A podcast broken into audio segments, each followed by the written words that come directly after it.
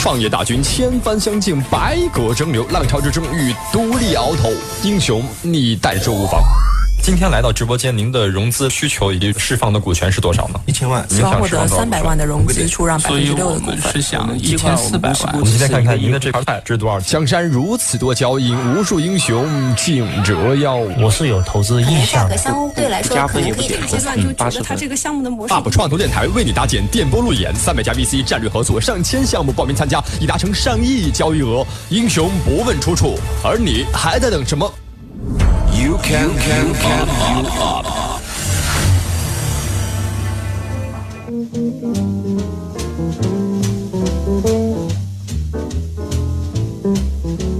大家好，欢迎收听创投类节目《You Up》，我是主持人张庸。今天呢，我们继续分享项目哈。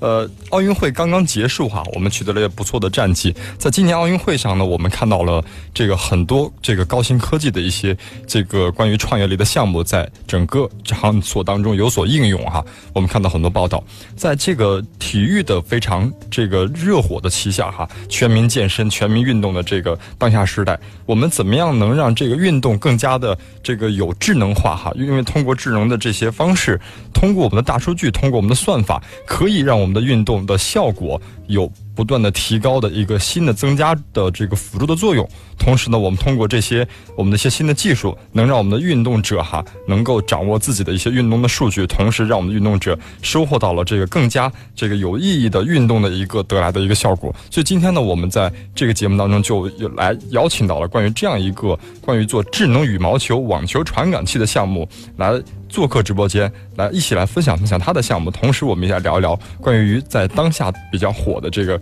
这个运动方面的智能硬件哈。马上请出今天的这个有链的 CEO 黄宇，黄宇你好，呃，大家好，跟打个招呼，嗯，观众朋友大家好，给 你介绍一下自己，呃，我是黄宇，嗯，是优宝创，嗯。科技有限公司的创始人，嗯，我们是一家国内最早开发及生产智能运动嗯系列的传感器的一些公司，嗯，然后我们专注于一些运动嗯传感的技术，还有一些数据追踪的一些技术，并在并把那个运动的算法，还有智能硬件，还有后台的一些大数据，呃，事实上我们有一些专业的团队，呃，我们现在应用的领域有一些羽毛球啊、乒乓球、网球，嗯。我们今天同时请到了由深圳微纳点石创新空间有限公司的投资孵化经理李欣，同时做客直播间。李总你好，大家好，给大家介绍一下咱们的这个空间。呃，我们这个微纳点石创新空间呢，是在这个前两年刚成立不久，然后呢，现在主要投的这个方向是硬件这块的 TMT，然后像黄宇的这个智能硬件呢，就是在我们这个之前的投资范围里面的。嗯，这也是我们这个投资的投资方之一嘛，这个项目的。是的，当时是什么样阶段进入这个项目的？呃，我们其实是最早进入的一批，是属于天使投资。嗯，当时进入这个项目的时候，我们出于什么样的考虑？投资这个项目的这个投资的一个逻辑是什么？呃，其实我们当时呢，主要是看中了这个，呃，智能硬件的这个发展，然后再跟体育结合。嗯，然后其实那个段时间呢，这种东西已经渐渐的起来了。嗯，然后我们也看了很多项目。然后就其中有欢宇的这个项目在里面，嗯，然后我们呢就进行了一系列的调研呢，然后最后就决定了投它，嗯，我们今天聊聊这个关于这个智能硬件和体育的这个结合这个市场哈，因为现在我们知道很多穿戴式的智能硬件，呃，已经非常火热了，已经成为了我们当下这个创业项目当中的一个很这个拥挤的一个赛道哈，包括最早开始出来的这种计步的手表。这个手环啊，现在又有了很多这个关于呃智能硬件的佩戴式的一些，比如说头盔啊、耳机啊等等的哈。呃，关于到体育这块儿，我想听听二位对于这个赛道、这个市场的各位的认知和分析。关于体育和这个智能硬件之间，现在你们怎么看？黄宇，你先来。嗯，事实上我们可以看到，嗯，现嗯。这两年纷纷出现的一些智能产品，给我们带来了一些数据。实际上，我们也在嗯有一些困惑，就是这些数据是否是有一些价值？呃，但是我们从我们的收集的呃三千多万拍的数据来看，事实上体育的数据是最有价值的。嗯，比如你，因为现在我们从奥运看，基本上每一个都是。嗯，比如说游泳，比如说呃跑步，这都是你是跑了多少秒，呃，嗯，这一块呢，事实上都跟数据有关系，所以我们在这个领域上，嗯，越发的感觉有做呃做下去的可能。嗯，对。其实，在这个方面呢，我们之前就是在想，到底为什么是要做这一块儿？然后所谓的智能硬件又是什么？其实像现之前我们接触的很多所谓的智能硬件呢，都是属于这种，呃，你一个手机加一个传感器，然后连在一起，对我们的这个生活，对我们的这个事业，并没有很大的帮助。那到底把它这些数据收集起来了以后，到底是要做什么呢？然后，其实我们当时就是做了一个很长的一个考虑，然后我们也是在一步一步观察。然后，其实说实话，我们也是和这个黄宇一起在成长，一起在搞明白一些事情。嗯，今天我们就通过这个一个小时的时间来去通过我们看有链的这样一款项目来认知现在这个市场呃怎么样玩这个问题哈。大家可以同时参与节目的互动，参与的方式大家可以搜索这个节目的微信公众平台两个字优看。优秀的优，看见看黄色 logo，加上我们的这个微信之后，在我们微信群聊里一块跟大家聊聊对于这个项目您的看法哈。今天我们先通过五个问题，详细了解一下这个这个项目是怎么样的。准备好了吗，黄宇？好了。第一个问题，快速进入全维度了解模式。问题一，请回答这是一个什么产品？呃，我们这一个产品是嗯，通过一个硅胶的一个支架装在羽毛球拍或者网球拍后。呃，后后就是握把那一块，嗯，呃的一个传感器。通过这个传感器呢，可以分析出你挥拍的速度、挥拍的次数、挥拍的一呃，还有你那挥拍的一些轨迹，嗯，进而把这些数据呢，呃，通过我们的 A P P 收集，然后呢，在后台有一个分析，嗯，进而推算出你可以有一些哪一些视频、哪一些运动的技巧，对你是未来的一个呃技术是有提高的，呃，是这样的一个产品。它适用的这个产品的这个项目当中，有哪些项目可以应用进来？呃，我们现在的产品是在羽毛球、网球上，嗯，乒乓球跟一些厂家有合作在做。嗯，对，这是一个硅胶，然后它是套到这个产品上呢，还是粘到这个产品上呢？还是怎么样结合方式？呃，对，现嗯，事实上有三种方式吧，一种是粘的，一种是嗯套在产品上的，另外一种就是内置在拍子里面的，这个我们也有了。嗯，这三种方式来去帮一些。这个运动员或者是这个爱好者来去提高他们的这个打牌的一个技术，是吧？通过技术这个数据的监测的问题，对，然后做了这样一个事儿。然后现在切的是 A P P 的方式去监测数据吗？还是什么样的方式？嗯，事实上我们是通过传感器收集了数据，然后做了一些预处理，然后通过蓝牙，哎。呃，因为那传感器可以缓存三千拍的，就是你在上场打球的时候，把它数据收集了，然后呃下场的时候，通过连上我们的 A P P，呃把数据传到云端，我们在云端做一个分析，然后再给你一个结果，是这样的。呃，这个这个东西它是通过这个蓝牙连接呢，还是这个呃什么样的方式，就是 WiFi 连接呢？嗯，是蓝牙的，蓝牙连接的方式。对对对。然后它的连接能待机多长时间？呃，事实上，呃，我们是这样设计的，就是，呃，我们考虑到普通人可能一周，呃，就比较发烧的吧，一周打两次球，然后每次可能是呃两个小时，所以他上场打球可以使用的时间是四个小时，然后他待机的时间呢是一周。嗯，是这样的。所以这个时间对于这个比较业余级的人就够了。所以你的定位的这个用户是业余级的还是专业级的呢？嗯，事实上我们现在定位的还是业余级的，因为这一块呃些人群更需要有这样的一个工具来帮助他去提高他的打球的水平。嗯，是这样的。我们想就是，如果通过数据去提高打球水平的话，一定是他这些数据当中对于他的这个呃动作。也好，他的自己的一个身体健康的这个情况也好，都是非常有帮助的哈。所以你们是通过哪些数据的采集，然后分析出来什么样的报告？然后通过 A P P 去传输给这些用户和这些打球爱好者。嗯，事实上我们原理呢是用了一个三维的技术，事实上就是呃陀螺，嗯再加上加速度计，嗯这一块，事实上它我们会整体分析你一个发力的一个情况，还有你整个挥拍的一个轨迹，呃来对呃来呃来来分析你的一个打球的一个姿势，呃在后在后面的一些打球姿势通过三维的这个动画。去分析出来吗？是的，是的。就是我们打完球之后，我们比如说我们这个动作非常快啊，因为打球，然后每一个动作都会通过你的三维去记录下来，去最后分析成一个什么动画的形式让你去回放嘛。对，呃，主持人说的好，就是这个速度非常快，但是实际上我们现在的这个呃。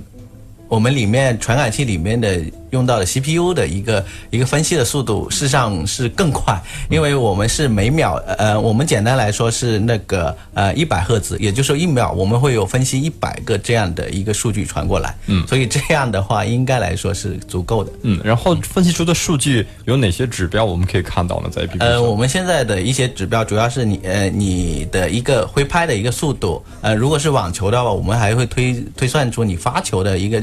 球速、速度，对，速度这是第一个指标。对对对，第二呢，我们还会有一些对你的那个技战术，你是比如说在这一局球里面，你是杀球有占了占比有多少？嗯，因为这个杀球胜获胜是吧？呃，就是你杀球的比例有多少？因为你可能在这一局里面，你你你如果是。比较被动的话，你实际上杀球是比较的少的，你更多的是挑球，呃，或者说救起来这球哈。对对对对，就是我们可能判断的时候，你实际上是比较的呃保守的一种打法。如果你杀球非常多的话，那明显你是一个进攻型的一个打法。哦，就通通过你的动作、对速度来去判断他这个是怎么样一个心理状态，怎么样一个打法。是的，是的，嗯嗯嗯。所以就是通过这个速度，还有一些这个动作。对，然后统计出来这些数据。对，呃，当然我们还会有一些发力的情况，因为事实上羽毛球的发力还是非常的重要的。嗯，就是你有没有转腕发力这一个，实际上我们也可以监测到。嗯。现在就我们看了这次这届的奥运会，这个网球哈，我们也在呃羽毛球，我们也看了，就是不同运动员的这种打法是不一样的。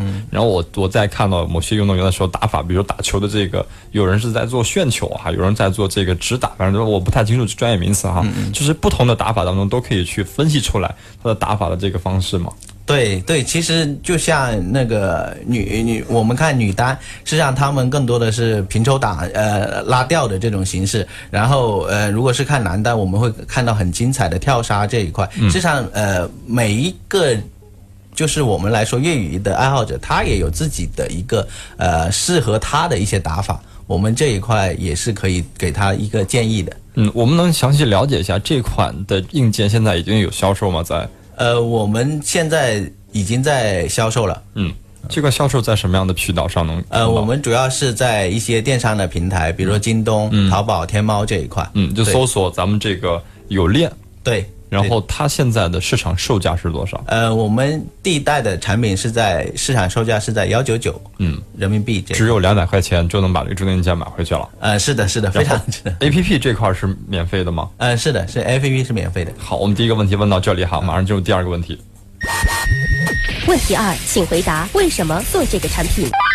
呃，这个问题事实上，嗯，更多的，因为我我我们几个创始人吧，都非常喜欢的运动。第一，我是喜欢打羽毛球，之前，之前大学的时候还是校队的，所以，呃，我 我在那个学习羽毛球的一个技巧的过程中，事实上，我也请过教练，也经常看视频，还有也去参加一些比赛。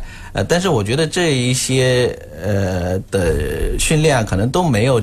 形成我们自己的一个系统。事实上，现在爱好者都希望像专业运动员一样能够去训练。我们的愿景是，哎，能够提供这种普通的爱好者也有专业训练的这一个的系统。当然，呃，我们的硬件的一个采集器，嗯，或者说传感器是这个数据的一个基础吧。嗯，对。那现在的这个方式去做这个事情哈，就是通过我的爱好去做这个事情，有没有考虑到这个市场的一个份额？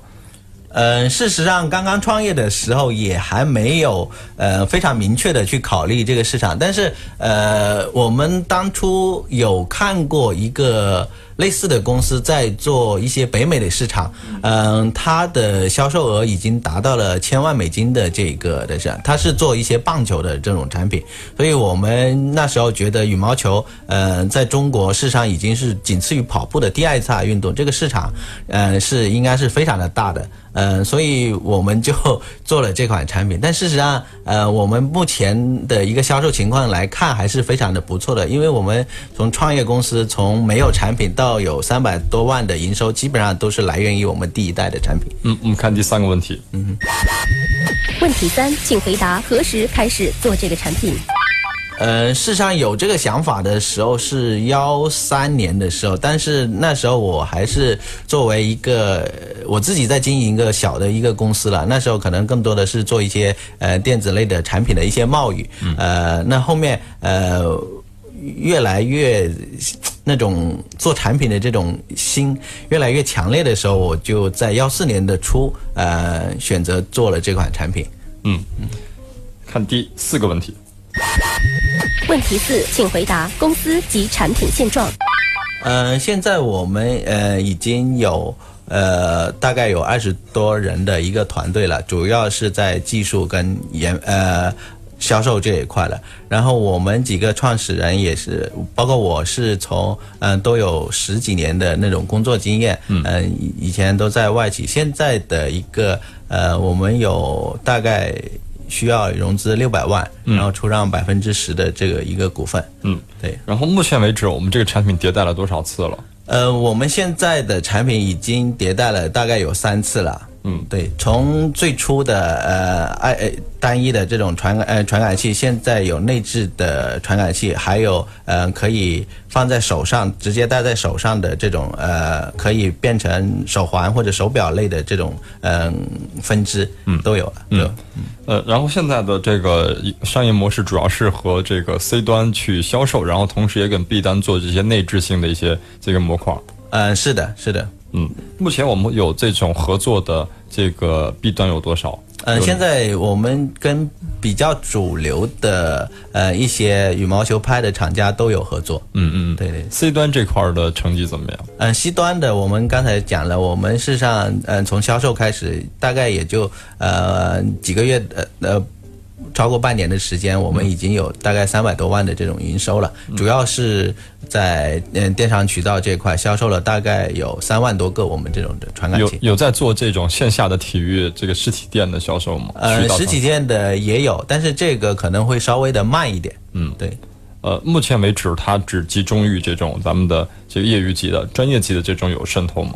呃，事实上，专业的运动员，呃，我之前记得有一些八一队的也买过我们的产品。事实上，呃，他们有比较好的一些仪器，就是几百万的啊那种。也是植入拍内的。呃，不是，就是在拍外面的。嗯，在植入拍内的，至少还是我们这一家。所以，嗯，我觉得可能这种。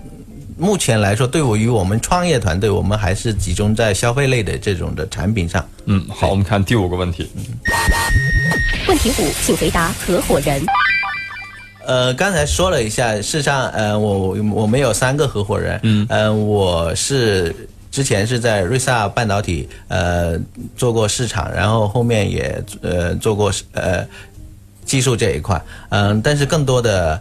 呃，这工作十年来，更多的给自己一个学习能力啊，还有执行能力啊这一块的，非常的呃比较的强吧。嗯。然后呃，在在作为嗯幺三年的时候，也创立过一家公司，嗯，做一些电子产品的贸易，嗯，销售额也达到了大概一千万的样子。嗯，对。另外两位的这个背景是什么呀？呃，另外两位事实上呃都是我的同班同学，其中大学吗？还是？大学的，大学的，对对对，呃，当然他负责硬件和软件这一块，呃，负责硬件的是叫胡振江，他是我们呃在传感器这个领域大概有十年的从业经验了，也是 ST 的认证工程师，嗯，呃，软件这一块呢，呃，李广贵呢，他之前是服务于那个法国的 ASA，呃，就是。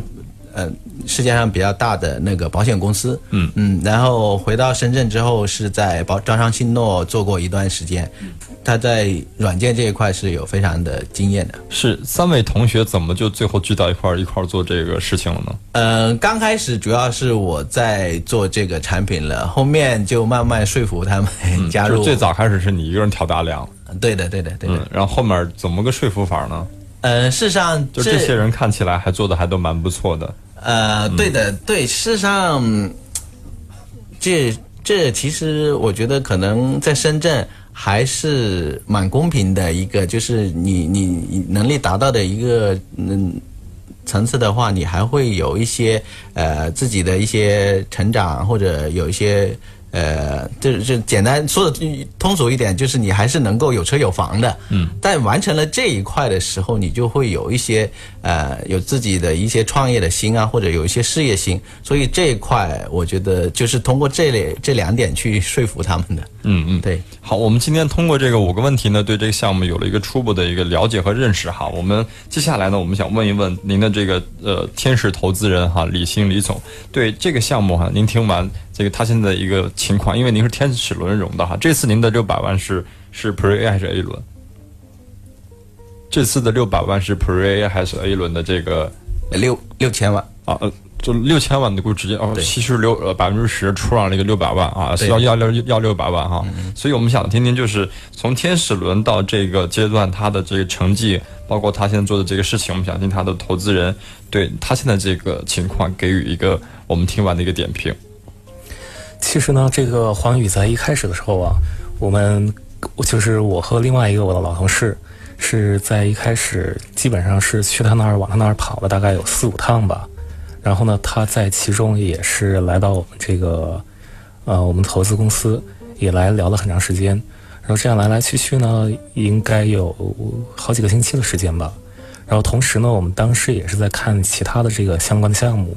包括另外一个也是做类似产品的，然后我们当时呢，就是也是，呃，看了很长时间，最后觉得这个黄宇的这个团队还是不错的，然后就觉得，嗯，首先吧，那个黄宇还是一个比较容易沟通的人，嗯，然后他在这个沟通上面呢，就不像是有一些的这个，呃，创业者可能是有某一方面的特别的特长。嗯，然后其他的可能短处也很明显。黄宇呢，就是算是一个比较全面的人。嗯，然后呢，他的这个懂技术、懂市场，对，都懂。嗯，然后呢，他的这个同就是同事吧，也是同学。嗯，呃，其实也是在这个行业里面做的还算是不错的。嗯，所以我们我们当时就决定投到他这个公司。嗯，然后这样下来到现在为止已经有呃快两年了吧，不到两年，一年一年半多。对，然后这段时间里面呢。啊，黄宇这个它的产品呢，也是做了不少的这个迭代。嗯，从一开始呢，我们可以看到，就是属于其实它一开始的这个产品做出来的时候，我们都已经对于它的硬件呢都已经比较满意了。嗯，它呢就是其实也是找了一些资源，然后去做的这个手模啊什么都是他 基本上都是靠他自己的个人资源去做的。嗯，花的这个资金也并不是太多，我们也比较满意。嗯，然后呢，在做出来了以后啊，就是在这个软件方面，我们也是一路跟过来的。嗯，然后它的软件呢，可能就是，呃，我们当时对它确实是有一定的要求，而且这个有的要求它达到了以后，我们才去进行了投资。嗯，然后在这个时间里呢，呃，我们也看到就是它的这个像刚才提到的这个三 D 的这个还原，当时是我们的要求之一，就是说你得把这个做出来，做出来了以后，我们才跟你讨论下一步。当时还没有这个功能。当时其实他们已经是在试了，嗯，但我们在 PC 上可以实现，嗯，对，但是没有移到手机端，因为这个技术要求还有点高啊，对，嗯，呃，其实这个技术要求，呃，还不是特别的高啊，只能说确实是有要求，是。对，而且我们也是觉得他应该能做出来，所以我们才提了这个要求，嗯，所以他现在把这个事儿已经做出来了，然后您在最后决定投他的。对，在那个时候确实是做，我们看到它的这个东西出来了以后，我们才投了投了下去。嗯，好，今天我们这个上半段先通过这个五个问题了解对这个项目进行一个呃基本的一个了解哈。我们在下半段当中，我们将会深度对这个项目的一些商业模式等等的一些深度的问题来对这个项目进行我们的深度的挖掘。马上把这个问题的话语权交给李兴李总，对这个项目您有哪些问题可以提问？嗯，好的，那这样我就带这个观众吧做一些提问。嗯。首先呢，就是我们知道啊，因为有很多这些项目啊，我们看的时候都会关心这个实际创始人的这个背景。然后我们在看背景的时候呢，有一点其实是比较多注意的，就是说，到底这个团队里面的人能不能互补？他们是不是从同一个地方过来的？是。如果他们从同一个学校出来的话，那这个点就可能是会让人觉得他们的就是因为每个学校都有每个学校的氛围嘛。嗯嗯。然后他们出来了以后，到底是？能不能往同一个方向走，还是说只是因为在往同一个方向走而看不到其他的方向了？嗯，然后像这团队这块的问题哈，对团队这块的问题，有很多大学生创业，或者是同的亲亲戚朋友创业，或者是这个同学创业，这种这种问题，投资人都比较爱爱习惯去就是去考核，说是不是我们太近的关系，或者是同有同类的这种呃素质或技能在一块儿，会不会有这样的问题存在？嗯，哦，对，嗯，事实上。从我们的团队来说，我觉得这个还是互相的互补的，因为呃，我那另外两个创始人我都是做过班长的。事实上，我在大学成绩学习成绩是比较的呃一般的，嗯，然后他们的做事的方式是比较的谨慎跟有条理性。然后我呃因为做过市场，我可能的一个性格来嗯是比较的激进的，呃，所以我们三个人。在在一起还是非常的互补的，而且说得好，呃，嗯嗯，再直接一点，就是我们可以今天吵完，为了一些嗯方向性问题去吵架，但是呢，第二天又可以一起共同的战斗和呃工作的。嗯，这是关于这个合作方式的问题哈。嗯，那是在这些行业的分布领域，包括自己的一个这个专业性的互补性上，你们是怎么样一个情况？嗯，事实上，嗯，我们三个。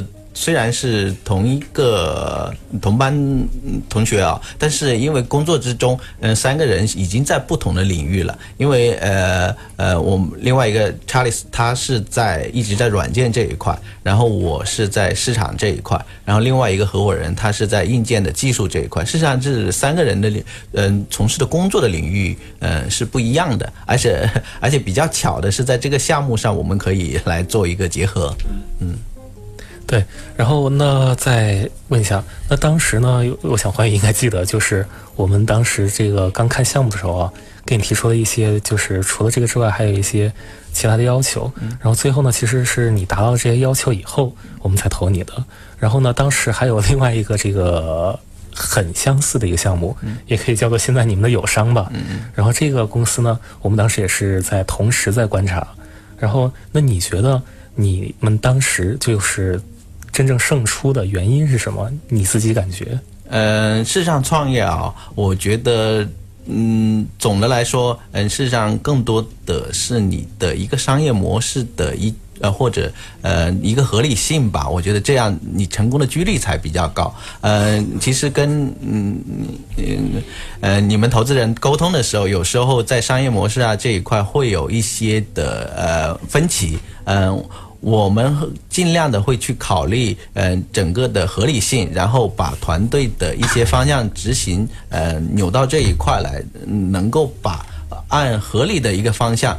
嗯，去走，我觉得这个可能是我觉得比较重要的，这也是我为什么可以按你们的要求去做的这一个的，也就是合理性更重要。我觉得商业模式的合理性。对，其实我们今天也在讨论一个话题哈，就是今天正好在白天讨论一个话题，就是投资人和创业者有的时候为达成一个共同目标的时候，会出现投资人的意向会这个指引，或者是给创业者的这个项目当中多增加一些或多减少一些。有的人说你做太多，你要聚焦一些。有的说，哎，你这东西还不够，希望你做到什么什么，我再投你哈。关于这个这种博弈当中，这个这个平衡感怎么能找到？通过你们二位已经投成的这种呃案例来讲，跟大家分享一下。我想，我想听听李李星李总对这个项目，您的这个平衡感怎么找到？其实黄宇这个项目，呃，我们当时投的还有一个很重要原因呢，因为是黄宇是一个很善于沟通的人。我们当时呢也是就是从这个软件、硬件。团队、市场等多个方面去判评判的这个公司，嗯，然后呢，呃，其实当时他们的那个方向啊，也是我们一开始就是觉得未来应该是可以比较好的一个市场，嗯，然后呢，呃，我们当时在看的时候，它在那个时间点是其实它的第一代硬件已经快出来了，嗯，然后软件还在调试中，然后呢，其实我们在之后的时间里，它的第二代一直到第三代。然后还有它的嵌入式的产品，还有它的那个后台的管理系统，还有它的这个各种就是呃球场的服务。其实我们在这个项目上面，说实话，我们真的是已经是基本上没有太多的干涉，因为黄宇这一个人呢，就是对这个市场的敏感度还是不错的，而且他有一点很重要的一点就是他愿意接近终端客户。嗯，他呢就是之前也是花了很多的时间去找，就是从这种。非专业的人，然后喜欢打羽毛球的人，然后经常打羽毛球的人，还有这种专业的人士，都去进行做进行做这些调研。嗯，然后最后呢，他呃得出来的很多东西啊，其实是我就是作为我们作为投资人，嗯，是在这个过程中并没有十分去关注过的东西，他都已经挖掘出来了。嗯，所以呢，其实我们对他的这个项目还是多多少少相对来说，比起更多其他项目来说吧，就是我们真的是很少去参与或者是。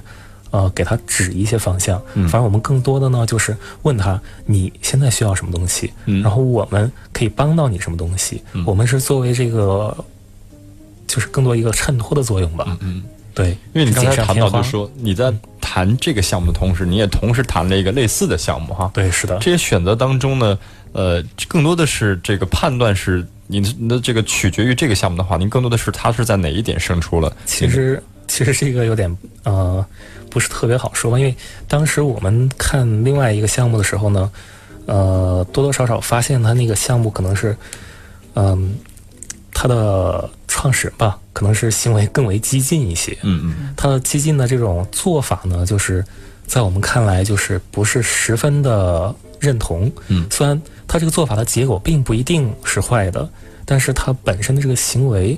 就是让我们就是看起来不是特别的，就是合拍吧。嗯嗯嗯，对。所以你看，其实创业者和投资人之间这个关系也得这个，这是第一步的。如果两人都谈谈不来，或者是性格，或者是处理事儿的方式上不在一条线上的话，这是很大原因，决定后面的其他方式是谈不下去的。对，确实是这样。就是这个公司的文化和我们创和我们这个投资人之间，他到底能不能达成一致？然后我们这个。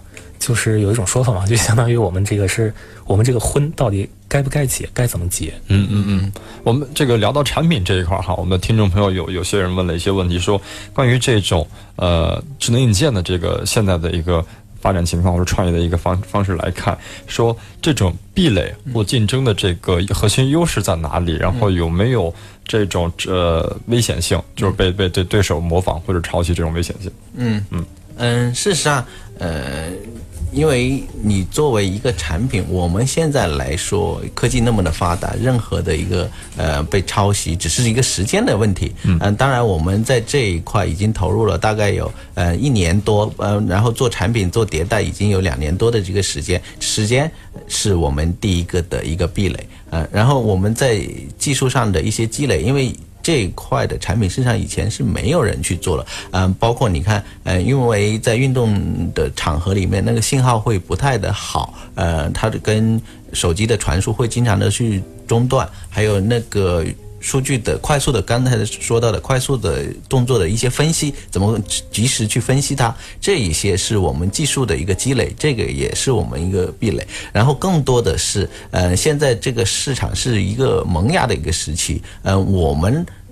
现在来看，我们的后台已经积累了三千多万拍的这个数据了。呃，如果我们这个数据进一步加大，我们以后可能就是数据是我们的一个壁垒。嗯嗯嗯。所以你看，其实，在技术上，我们不不能做到说完全的怕对手抄袭或完全做到这种核心的话，我们必须得在市场应用。的这个情况会比较快，然后掌握更多的这些呃球拍啊，你掌握了球拍呢，你就掌握了未来的大数据。因为我相信，如果买你这个产品的人，他肯定会一直带着，而且他每次打球都会一直用这个产品，他不可能中途会换一个什么样的产品，会往下打哈。所以在这个时候，你的数据起了一个很关键的作用。我们想问说，这种数据当你积累累到一定程度的时候，您将会带来什么样的一个更大的价值？嗯。这个其实我们举例来看哦，因为现在自动驾驶是已经是非常的，应该说比较流行，或者说未来很可能会很快会运用到我们的一个场景来说。但是我们看呃一些车厂，比如说宝马那些，他们的自动驾驶事实上是远远于落后 GoGo 的，因为 GoGo。它有一些地图的数据，它有一些地形的一些数据，这个是它能领先的。嗯，那我们现在来看，我们有一些呃打球的一些数据。事实上，我们呃这个有一个比较有意思的是，我们发现最爱杀球的这个省份是江苏省啊。那这一些数据是不是给呃生产拍子的厂家他？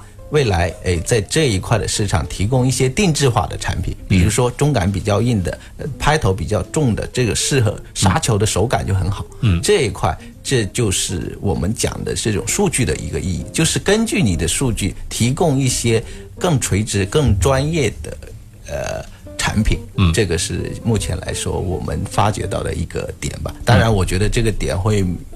嗯，我们产品的迭代，我们继续走下去会越发掘越多。嗯嗯嗯。我想问，就是现在咱们做的 To B 和 To C 两个方向哈，您更更注重和更看好哪个方向？呃，其实上这个对于我们创业公司，实际上是比较的难去选择的，所以我们也是会看随着我们的一个公司的一个发展吧去选择，所以这个我也不能做一个非常明确的一个定论。嗯，对对。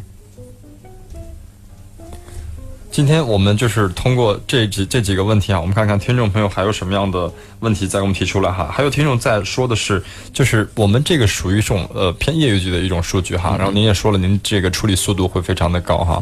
但是我们想问了，它的这个数据的精准度和精确值的范围和我们专业级的这种球拍比这个测试的球拍比起来，它是一个什么样的一个一个范围比较？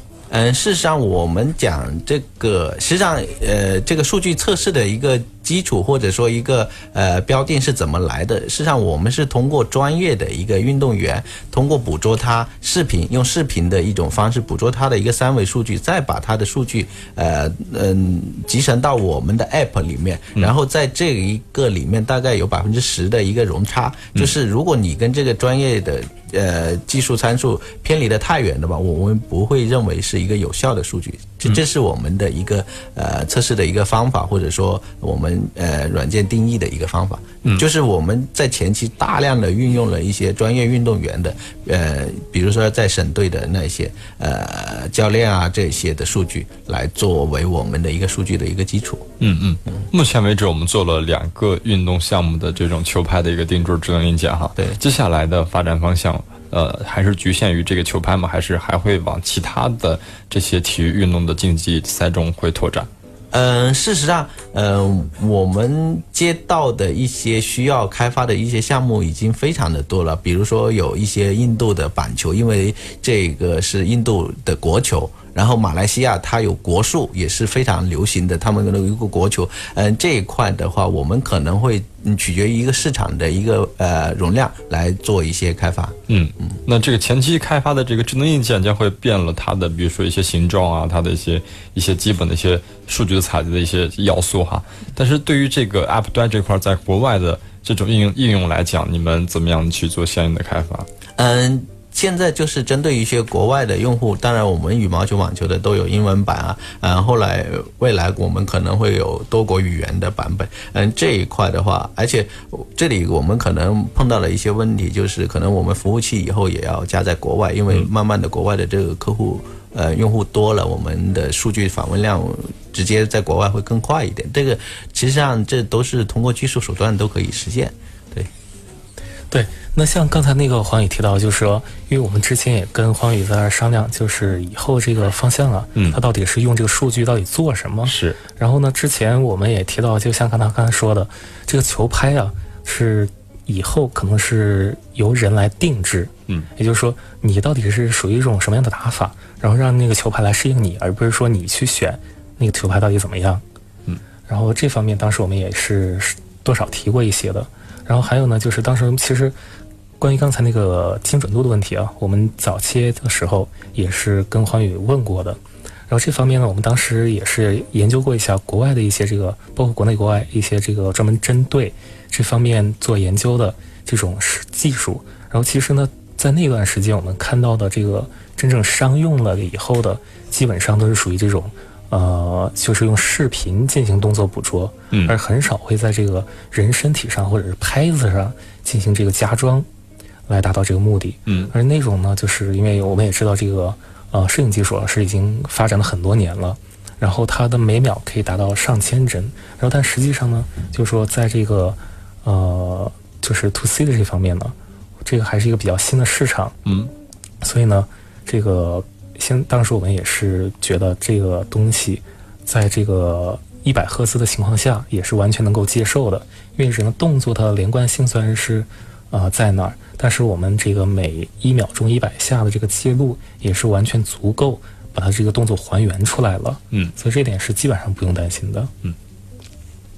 嗯，事实上，嗯，刚才李总提到了，呃，因为，嗯，用视频技术，为什么视频技术？当然，它会精准多，呃，嗯，精准多一点，嗯，但是它有个问题，就是这个东西非常的贵，就是如果你专业运动员的，哎，他可以在他的训练场上装，呃，比如说几百万或者是嗯大几十万去装一个这样的一个设备，但是普通的业余爱好者来说，他是没办法去享受到这种的服务的，所以我们定位于普。通的爱好者的，这也是我们的一个初衷吧？对，提供给普通的爱好者也能享受到这一种辅助，当然也会牺牲掉一些精准度，但是我觉得这一个就不太紧要了。对于价格来来说，嗯嗯嗯。那黄宇，那个我也替这个观众问一下，就是说，那你觉得你可以给他们带来的这个？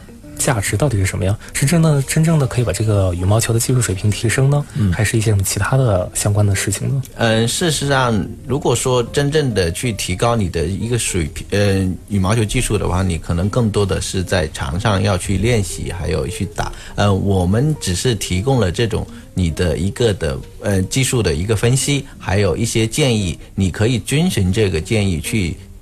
达到去训练系统的训练你的一个技巧的一个进入，这就是我们给用户带来一个价值。对，那当时我们看你的这个就是数据的时候啊，发现一些很有意思的地方，就是说，因为我们在看一般人挥拍的时候，它只是一个动作就这样下去了，但是你看不出它到底是在哪个位置哪个点这种发力的，包括他的一些脚步啊。一些这个发力点啊，这个能监测到吗？呃，脚步这一块事实上需要在那个呃鞋里面内置一个传感器，这个因为可能要跟鞋厂合作，这一块就还没有在开发之中。嗯嗯。那像那个之前我们提到的，对这个发力点，其实当时我们看了以后觉得很有意思，因为这个专业羽毛球运动员呢，他的发力点实际上是不止一个的，就是在一拍的时候是不止一个发力点的。这点就是说，当时我们看了以后。然后是觉得很惊讶，然后那个对于这方面，你看有没有什么就是说更多的理解？呃，对，这个也是我们的，嗯，当初开发产品的时候发现的，因为呃，我们是请了一个退役，但嗯，刚刚开发产品的时候，我们是请了一个呃退役的一个教练，然后我看他的一些数据，哎，跟我平时我虽然我也经常打球，为什么？那数据就是不一样呢。后来我们发现，他第一，呃，他的那个动作是非常的连贯，而且一致性也是非常的好的。所以他在呃发力的时候，他会有两个一个尖峰出来，就我们数据上。但是这一个粤语的爱好者，事实上是没有这个尖峰的，因为他不会这样连贯的在两个点上发力。所以，嗯，事实上也就是我们讲到羽毛球的，事实上要甩手腕的这一个点。嗯，这个是我们刚刚研发产品是比较兴奋的一个点吧。这个事实上，我们后来也是专门运用运用于分析你有没有正确的一个发力的一个呃提醒。嗯，这个也是给用户带来的一个价值嘛。嗯，对。嗯，那现在到现在这个地步，就是说，呃，不知道你的这个产品，呃，已经在这个市场上销售的这个情况，它是。主要都是哪一些人买？你知不是知道？嗯，呃，用户分析啊，对对对，这个事实上我们有做过呃分析，事实上是年轻人比较多，因为年轻人对这块的数据是非常的感兴趣的，呃，大概年龄段是在二十五到三十五之间，嗯对，呃，然后呃，我们也可以看出，呃，不但是羽毛球发烧友，有特别是一些初学者，他也对这些数据非常的感兴趣，对，嗯嗯嗯，然后现在他们使用这些产品的这个。比如说使用率哈是怎么样一个情况？呃，我们其实三十日的留存可以达到百分之三十几的，因为它还是作为一个工具会嗯坚持的去用的。嗯，对。所以这个产品一般要要买的话，就是只能一下买俩，最少两个为主。呃，一个就行了，它戴在球拍上。对，就一般我们是买拍不都是买买一到两个嘛，就是。呃，其实呃，因为那个专业的或者说都有自己的牌，对对，自己的牌，他会单支来卖。嗯嗯，对对对，是这样。算买的时候，他你的这个盈利模式，他现在只是在卖这个硬件的这个费用上赚钱。是的，是的，因为我们想呃，那个 app 的用户积累到一定的一个数量的时候，这个时候才会有其他的一些变现。我们现在更重专注的是用户的一个产品的一些体验。嗯，对，嗯嗯，好。对，那刚才呢，其实那个张远也问了，就是你现在这个产品的形态。那我觉得不知道你是不是可以就是给观众再说一下，你这个就是包括内嵌呢，还有外带这些形态。嗯，它到底是现在是怎么样的？还有以后可以怎么发展？哦，现在的一种形态，事实上已经有三种了。因为刚开始第一种的形态是放在网球或者羽毛球的后端。呃，事实上有一些呃用户他是觉得这个加重了拍子的一个平衡点。呃，所以我们有了第二种，就是内置在拍子里面的传感器。这个跟拍场去合作，呃，这种平衡点是重新调教过的，而且也也是能够达到呃。重量的那个标准的，呃，这是第二种的。然后我们现在有的是第三种的，是可以戴在呃手腕上的，嗯，就是它戴在这手腕上，它完全就当成是一个手环或者是一个手表。呃，它需要打球的时候变成是传感器，它需要看时间的时候是一个呃手表。或者说是一个手环，这是更增加了它使用的一个频率。所以说我们现在有了这种三种的状态。那就是说第三种的话呢，实际上它是带着一个显示器在上面的。嗯，是的，是的，它有显示的一个功能，会时间啊、步数啊，还有你消耗的卡路里，平时都会显示出来。那就是说一个东西可以做多种用途了。嗯，是的，是的，增加了它的使用的功能。嗯，这个现在还没有做出来。呃，这个已经做出来了，但是我们销售可能会放在这个月的。